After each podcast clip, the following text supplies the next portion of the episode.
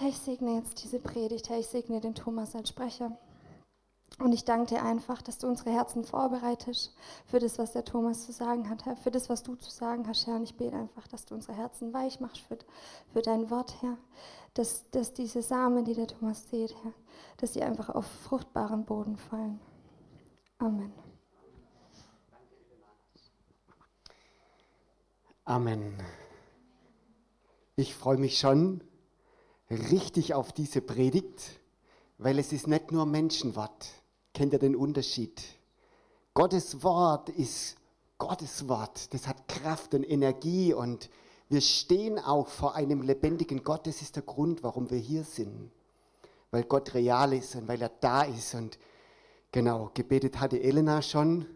Deshalb wollen wir direkt einsteigen. Wir sind ja in einer Predigtserie. Und wir beschäftigen uns gerade mit den Psalmen. Und die Psalmen sind hochinteressant, das haben wir schon gesehen, weil die Richtung verändert ist. Normalerweise redet Gott durch sein Wort zu den Menschen. Und da können wir viel von Gott erfahren, weil er redet. Und bei den Psalmen, da ist es genau umgedreht. Da reden Menschen zu Gott. Das sind die Emotionen der Menschen, die Richtung Gott sind. Also die Adresse, der Adressat der Psalmen ist Gott. Und es ist gut so. Das hilft uns, mit Gott zu reden. Das ist jetzt eine ganz kleine Wiederholung. Weil wir wissen ja gar nicht, wie wir Gott begegnen sollen. Wie können wir adäquat Gott begegnen? Und die Psalmen, die geben uns eine Sprachfähigkeit, dass wir wissen, wie wir mit Gott reden, dem unsichtbaren Gott wie ist es adäquat, auf ihn zuzugehen. Und wir haben gesehen, dass es ganz unterschiedliche Kategorien gibt von Psalmen. Und es ist deshalb so, weil es auch unterschiedliche Kategorien und Herausforderungen im Leben gibt. Da gibt es Dankpsalmen und da gibt es Hymnen und da gibt es Bußpsalmen. Und heute kommen wir zu einer ganz besonderen Kategorie und das sind die Klagepsalmen. Die Klage. Und es ist spannend. Äh, ich finde es brutal spannend. Man kann es auch Klagelieder nennen, weil die Psalmen sind Lieder. Da macht einer ein Lied über seine Klage. Er motzt über ein Lied. Und das noch Gott gegenüber. Hey Gott, ich motz heute mal so richtig. In der Bibel, wenn Menschen mit Gott reden, da ist nicht immer nur alles happy. Da ist nicht immer nur alles schön und Sonnenschein. Und wisst ihr warum? Weil das Leben nicht immer nur Sonnenschein ist. Also mein Leben zumindest nicht. Und jetzt kommen da so Menschen wie David und Mose und Salomo. Und was tun sie? Sie jammern. Und jetzt muss man sich schon die Frage stellen, ist das legitim, jammernd Gott gegenüber zu treten? Motzend, meckernd, reklamierend, heulend, klagend? Mir fällt sonst kein Wort mehr ein. Einfach nicht positiv. Gott, so habe ich mir das Ganze aber nicht vorgestellt. Und nicht nur meckernd in Bezug auf die Situation, sondern auch meckernd, und das darf man schon mal sagen, in Bezug auf Gott. Sehen wir gleich. Ich bete hier und du hörst nicht. Ich rufe mir die Kehle aus dem Leib und du antwortest nicht. Ich bete für jemanden, der krank ist und er wird nicht geheilt. Gott, ich bete für meine Ehe und sie ist immer noch schlecht. Ich rufe für meine Kinder und sie sind alles andere als Vorbildskinder. Und da kommen Menschen und sie klagen und jammern und heulen und sind vor Gott. Und es ist cool. Ich find's cool. Besser motzen bei Gott als unauthentisch bei Gott. Besser mal heulen vor Gott als Smile, keep smile und es ist alles nur Fassade. Und es gibt viele Psalmen, die ganz bewusst als Klagepsalmen ausgeschrieben sind. Es sind 14 Stück von 150 Psalmen. Es sind fast 10 Prozent. Fast 10 Prozent der Psalmen sind Klagepsalmen. Da wird gemeckert und geweint. Und wir wollen uns heute mal den heftigsten anschauen. Und ich hoffe, ihr verzeiht mir das, aber ich habe gedacht, am heftigsten Beispiel lernt man am meisten, okay? Und es gibt einen Psalm, der ist richtig heftig. Wenn man den liest, dann denkt man, hey, jetzt mal Piano, komm mal wieder runter von deinem Trip. Da wird so richtig gejammert und gemeckert. Und den schauen wir uns heute an. Und es ist der Psalm 22 von David. Und der David, er schreibt diesen Psalm und man kann ihn, sagt, zum sagt zumindest mein Bibellexikon, man kann ihn als den persönlichen Tiefpunkt des Alten Testaments bezeichnen. Und er hat einen Link, eine Verbindung zu dem Tiefpunkt des Neuen Testaments, der Passionsgeschichte des Kreuzes von Jesu Christi. Also dieser Psalm 22 hat was mit der Passionsgeschichte von Jesus gemeinsam und es werden sogar dieselbe Worte verwendet. Also entweder hat David prophetisch die Passionsgeschichte vorausgeschrieben oder, oder sogar beides. Jesus hat sich am Kreuz den Worten von David bedient. Und das ist schon mal ein Ding. Da lernen wir auch, dass es legitim ist, die Worte des Psalmisten auch heute, wenn wir beten, wir dürfen uns der Worte der Psalmisten bedienen und dürfen genauso sagen, du bist mein Schutz und mein Schild und meine Burg. Letztes Mal haben wir ja die Hymnen angeschaut und dieses Mal schauen wir uns an, wie wir meckern dürfen, wie wir unsere Emotionen rauslassen dürfen und auch dieser Worte dürfen wir uns bedienen. Und ich möchte heute mal den ganzen Psalm, oder nicht den ganzen Psalm, aber den Psalm 22 bis zum Vers 22. Ich habe gedacht, das kann man sich merken. Und es ist ein längeres Stück und ich lese es einfach mal vor und ihr dürft es mal auf euch wirken lassen. Und nachdem wir den Psalm gelesen haben, wollen wir danach einfach ein paar Dinge daraus lernen. David fängt an im Psalm 22, Vers 2. Mein Gott, mein Gott, warum hast du mich verlassen? Kommt euch das irgendwie bekannt vor? Jesus am Kreuz. Mein Gott, mein Gott, warum hast du mich verlassen? Ich schrie, aber meine Hilfe ist ferne. Mein Gott, des Tages rufe ich, doch du antwortest nicht und des Nachts, doch ich finde keine Ruhe.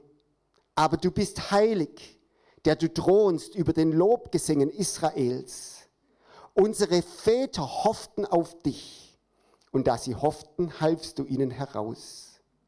Zu dir schrien sie und wurden errettet. Sie hofften auf dich und wurden nicht zu Schanden. Ich aber bin ein Wurm und kein Mensch ein Spott der Leute und verachtet vom Volk.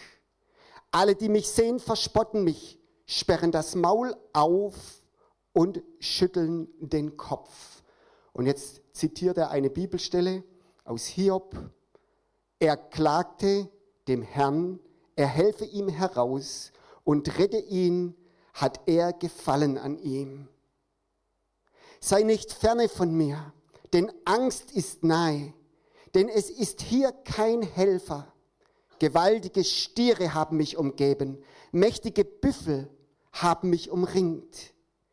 Ihren Rachen sperren sie gegen mich auf wie ein brüllender und reißender Löwe. Ich bin ausgeschüttet wie Wasser. All meine Gebeine haben sich zertrennt. Mein Herz ist in meinem Leibe zerschmolzen wie Wachs. Meine Kräfte sind vertrocknet wie eine Scherbe und meine Zunge klebt mir am Gaumen und du legst mich in des Todes Staub. Denn Hunde haben mich umgeben und der bösen Rotte hat mich umringt. Sie haben meine Hände und Füße durchgraben. Ich kann alle meine Gebeine zählen. Sie aber schauen und weiten sich an mir. Sie teilen meine Kleider unter sich und werfen das Los um mein Gewand. Du aber, Herr, sei nicht ferne, meine Stärke, eile mir zu helfen. Errette mein Leben vom Schwert, mein einziges Gut vor den Hunden. Hilf mir aus dem Rachen der Löwen, des Löwen und vor den Hörnern der wilden Stiere. Du hast mich erhöht. Wow, Dieser Psalm, wenn man den mal, wow, den muss man erstmal verkraften. Der David, wenn man das mal so objektiv anschaut oder sich mal so auf der Zunge zergehen lässt, da kann man doch sagen, der Mann ist wirklich am Ende. Der ist fertig. Was der für Worte gebraucht. Ich möchte einfach noch mal ein paar Worte wiederholen. Das, das sind Worte, wenn jemand zu mir in der Seelsorge so kommen würde, würde ich sagen, so, jetzt kommst du erstmal wieder runter von deinem Trip und es mal nicht ganz so eng. Aber der David, er lässt seiner, seiner, seinem Schmerz, lässt der Raum und sagt, meine Glieder haben sich zertrennt, mein Herz ist zerschmolzen wie Wachs, ich bin in des Todes Schaub gelegt, meine Zunge klebt mir am Gaumen. Der David, er ist fertig, er, er ist am Ende, er, er kommt zu Gott und ruft Gott an in seiner Not mit Worte, wo ich sagen würde, jetzt kommst du erstmal wieder runter von deinem Trip. Und das Erste, was ich lerne, das können wir in der nächsten Folie sehen, ist, dass wenn es mal Dinge gibt im Leben, die herausfordernd sind, dass es nichts Ungewöhnliches ist. Ich habe geschrieben, Herausforderungen, auch heftige Herausforderungen, sind nichts Ungewöhnliches. Wir lesen das die, durch die ganze Bibel hindurch. Jesus war am Kreuz, David war in so einer Not, Petrus und Paulus waren im Sturm. Es gibt Dinge im Leben, die sind echt heftig und wir, du und ich, wir gehen auch durch solche Situationen. Vielleicht nicht ganz so wie der David. Also ich habe noch nie gesagt, meine Glieder haben sich gelöst und ich kann alle meine Knochen zählen. Aber ich habe auch schon gesagt, ich fühle mich so tot. David sagt es hier in diesem Psalm, er sagt, ich fühle mich wie in des Todes Staub hineingelegt. Und auch in der Seelsorge habe ich schon Menschen erlebt, die sagten, ich fühle mich wie lebendig begraben, ich komme gerade einfach nicht weiter. Und ich glaube, was wir lernen dürfen ist, wenn es solche Situationen gibt, dann ist es nicht was übertrieben Ungewöhnliches. Und warum ist es wichtig zu wissen? Wegen der Warum-Frage. Wisst ihr, der Teufel, der kommt, wenn es uns mal nicht gut geht und sagt, siehst du, du bist der Einzige, dem so geht. Du bist der Einzige, Gott hat dich verlassen, Gott ist nicht mehr da. So wie David es aussagt, Gott, warum hast du mich verlassen? Wir wissen aus Römer 8, dass uns nichts von der Liebe Gottes trennen kann. Aber die Seele, wenn die verrückt spielt, dann hat man alle möglichen Gedanken. Und wir müssen wissen wegen der Warum-Frage, weil das Warum kommt. Warum passiert mir das? Warum lässt Gott es zu? Warum bin ich gerade nur ich als Einzigster? Ich bin der Allereinzigste, dem es schlecht geht und allen anderen geht es gut. Nee, das stimmt nicht. Wir leben nicht im Himmel, wir leben auf der Welt. Wir sind zwar Bürger des Himmels und wir haben Verheißungen des Himmels und wir haben eine Anzahlung durch den Heiligen Geist, Gottes Gnade und Liebe in uns, aber wir leben in einer zerfallenen Welt und es gibt Menschen, vor ein paar Wochen war, war, war jemand von Open Doors da und hat von verfolgten Christen erzählt, die im Gefängnis sitzen. Heute Nacht haben wir gehört, wie Israel bombardiert wird. Es gibt Schmerzen in dieser Welt. Und es passiert einfach. Es gibt Tiefen.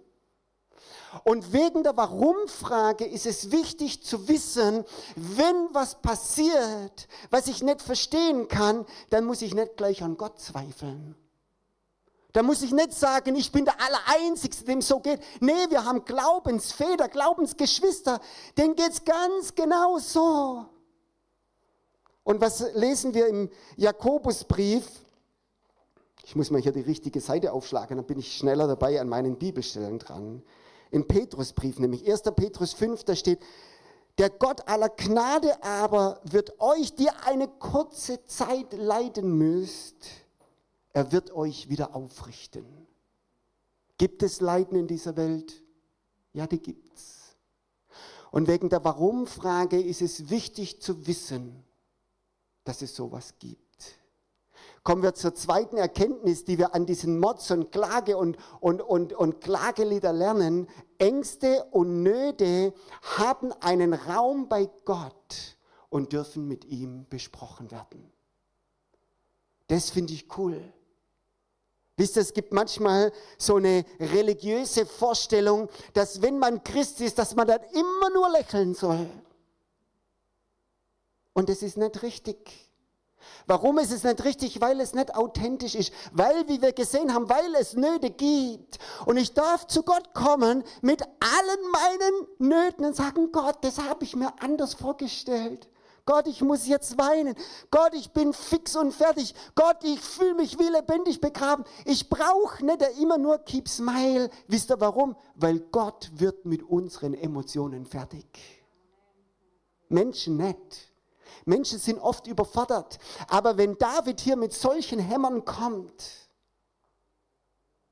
und sagt, Gott, wieso hörst du nicht? Gott, ich rufe, du antwortest nicht. Gott, ich bete und du bist nicht da. Er sagt, ich bin kein Mensch mehr, ich bin ein Wurm. Er sagt ja nicht, ich fühle mich wie ein Wurm. Seine Seele sagt ihm, ich bin kein Mensch, ich bin ein Wurm. Wenn Gott bei David mit solchen Sätzen fertig wird, dann wird er auch bei uns mit solchen Sätzen fertig. Und es ist gut, wenn wir authentisch sind vor Gott. Und wenn wir sagen, so geht's mir. So geht's mir. Das ist gut, weil Gott will unsere Emotionen haben. Und wir dürfen einfach sagen, was wir empfinden. Wir dürfen sagen, was wir empfinden. Und ich glaube, dass Gott dass, dass wir unsere Nöte rauslassen dürfen. Wisst ihr, es ist nicht gut. Ich habe der letzte Mal jemand äh, gesprochen, der hat seinen Partner verloren, seinen Ehepartner. Und jetzt gibt es Christen, das hat er mir erzählt, die sagen, ach, jetzt ist dein neuer Partner ist jetzt Jesus. Und wisst ihr, was das ist? Das ist absoluter Quatsch. Weil der Partner, der gestorben ist, kannst du nicht mit Jesus vergleichen. Und es ist absolut dummes Geschwätz. Das ist absolut frommes Geschwätz. Und wenn wir immer nur einen frommen Spruch haben, das macht uns auch sprachlos gegenüber Menschen, die leiden, gegenüber Menschen, die durch Schweres durchgehen. Es ist nicht gut, es ist nicht authentisch. Die Seele macht auch nicht mit, wenn wir einfach immer nur sagen, ja, alles ist immer nur gut. Nee, es ist nicht immer alles nur gut.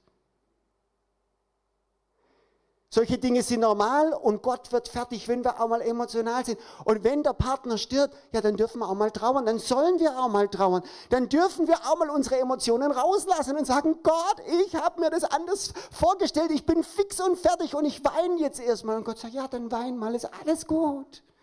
Ist alles richtig. Und komm mir bloß nicht mit irgendeinem frommen Spruch. Fromme Sprüche können sein wie Ohrfeigen von rechts und von links. Was weißt denn du überhaupt schon? Meine Seele kommt gerade nicht mit. Und dann dürfen wir, wie wir das lernen, 10% der Psalmen sind Motz und Jammer und Klage Psalmen. Warum? Weil das Leben so ist. Und manchmal muss man Gott einfach so begegnen und sagen, jetzt bin ich fertig.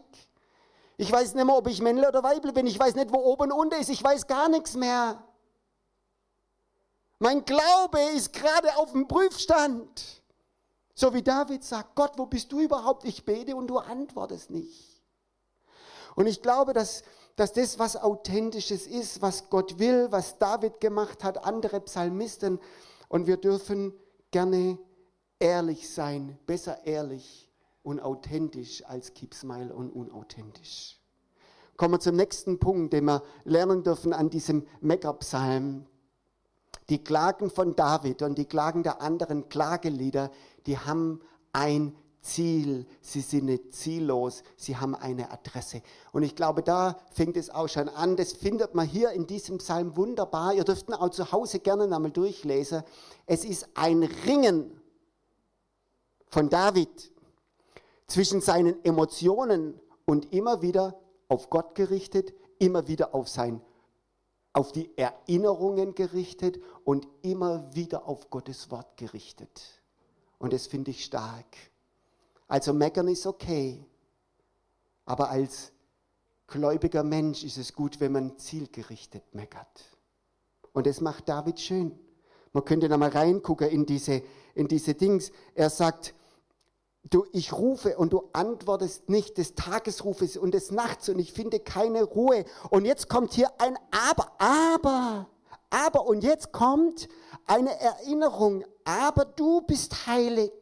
Er kommt wieder zu Gott. Mir geht's ganz schlecht. Ich rufe, du antwortest, aber ich möchte mich trotzdem erinnern, du bist trotzdem Gott. Ich erlebe es gerade nicht, aber du bist Gott. Aber du bist da. Dieses Aber kommt immer wieder rein. Und das ist die hohe Kunst, als gläubiger Mensch, wenn es uns nicht gut geht, Emotionen Raum zu lassen, aber das Aber immer wieder reinzubringen. Aber du bist Gott und du thronst über den Lobgesängen Israels. Und jetzt kommt er an die Erinnerung, das ist das zweite, an die Gotteserinnerung. Er sagt, unsere Väter hofften auf dich und da sie hofften, halfst du ihnen heraus. Das ist nicht nur Gott, das ist auch die Erinnerung, das Zeugnis. Und jeder von uns hat hoffentlich ein Zeugnis. Und wenn es uns nicht gut geht, dann können wir mal sagen, Gott, mir geht es nicht gut. Aber ich möchte mich daran erinnern, dass wo ich Blutvergiftung hatte, und im Krankenhaus war, da hast du mich geheilt. Und als wir als Familie ein Haus gebraucht haben, da hast du uns ein Haus geschenkt durch ein prophetisches Wort von irgendjemandem. Da hast du gesprochen und es war da. Aber ich möchte mich erinnern, die Gotteserinnerung. Es ist kein zielloses Meckern, kein zielloses Motzen, keine ziellose Emotion. Es ist ein Ringen. Und dann geht er von diesem Ringen, geht er wieder zurück und man sieht so schön, wie es hin und her schwappt zwischen Gott, du bist Gott und Gott, du bist Jahwe, Gott, du bist allmächtig. Und dann sagt er, und als meine Väter riefen, warst du da? Und dann springt er wieder zurück und sagt, aber ich, ich bin kein Mensch, ich bin nur ein Wurm. Jetzt kommen wieder seine Emotionen durch. Und so ringt er mit der Erinnerung und mit Gott und seinem Wort und mit den Emotionen. Und wir sehen auch dreimal baut er einen Bibelvers ein. Er zitiert hier Hiob. Und er zitiert Daniel in der Löwengrube. Da ist diese, dieser Vermerk dran. Hilf mir aus dem Rachen der Löwen. Und er erinnert sich, wie Daniel in der Löwengrube war. Ja, wenn Daniel lebendig rausgekommen ist, dann komme ich auch lebendig raus. Ihr Lieben, ich glaube, ein authentisches Christsein ist so was Wichtiges. Aber authentisch heißt nicht nur, der Seele Raum zu geben, sondern zielgerichtet zu sein. Gott immer wieder darüber zu heben. Und da gibt es Zeiten, da ist man am Ringen, ja. Da gibt es Zeiten, da ist es nicht so einfach, ja. Da gibt es Nöte und Herausforderungen, ja. Aber es ist gut, wenn die Klage zielgerichtet ist. Gott, so, so fängt er übrigens auch an. Mein Gott, mein Gott, kommt an die richtige Adresse. Und dann im Vers 3 sagt er wieder, mein Gott, des Tages rufe ich, du bist Gott der Allmächtige. Ihr Lieben, ich möchte uns das mitgeben dass wir authentisch vor Gott kommen, weil er mit unseren Emotionen zurechtkommt. Aber lasst uns nicht vergessen, zielgerichtet zu sein. Zielgerichtet zu sein. Kommen wir schon zum letzten Punkt, zur letzten Erkenntnis für heute. Die letzte Erkenntnis sehen wir auf dem nächsten. Die Situation und die Emotion haben nicht das letzte Wort, sondern Gott. Ihr Lieben, es gibt manchmal Situationen, da sind wir so drin, da spielen unsere Emotionen so verrückt. Da kann man sich nicht vorstellen, dass irgendwann mal irgendwie mal wieder was anders wird. Warum? Weil die Seele, dieses unruhige Ding in dir ja vielleicht nicht, aber in mir, die Seele spielt total verrückt. Und man denkt, es wird sich nie mehr was ändern. Aber wisst ihr, was mir aufgefallen ist? Dieser David, der hier gerade noch sagt, ich liege im Todesstaub, der sagt, ich bin kein Mensch, ich bin ein Wurm. Der, der sagt, meine, mein, mein Herz ist zerschmolzen wie Wachs und ausgeschüttet. Meine Kräfte sind dahin. All das sagt er. Dieser David, der Gott anklagt, ich rufe und du antwortest nicht. Der tut genau einen Psalm später einen Psalm später. Wer weiß, was nach 22 kommt? Ihr Lieben, der Psalm 23 ist nicht der Tiefpunkt des Alten Testaments, sondern einer der Höhepunkte. Wie viele von uns wurden schon mal über den Psalm 23 getröstet? Viele, alle. Wie viele kennen den auswendig? 70 Prozent. Warum? Weil da steckt so viel drin. Und dieser David, der gerade noch sagt, es ist alles am Ende, der kommt am nächsten Psalm und sagt, wie fängt er an, der Psalm 23? Der Herr, der Herr ist mein Hirte. Mir wird nichts mangeln. Er erweidet mich auf einer grünen Aue und er führet mich zum frischen Wasser.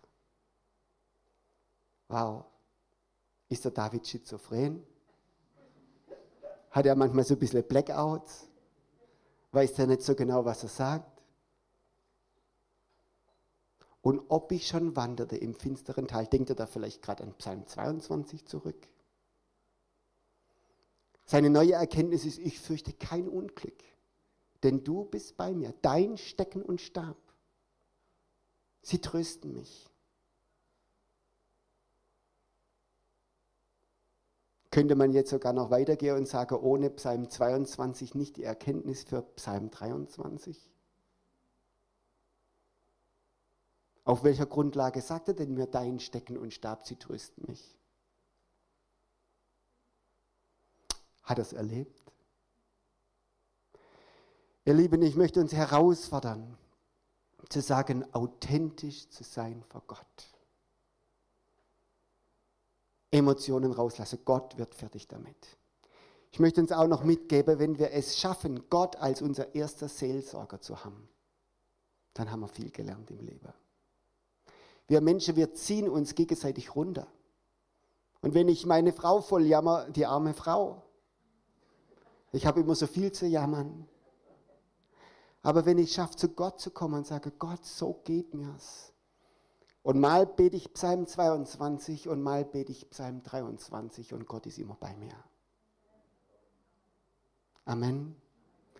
Ich möchte uns einladen, Gott als unser Seelsorger zu entdecken, authentisch zu sein, vor ihn zu kommen, mit allem, was uns betrifft. Ihr dürft auch noch vorne kommen als Lobpreisteam.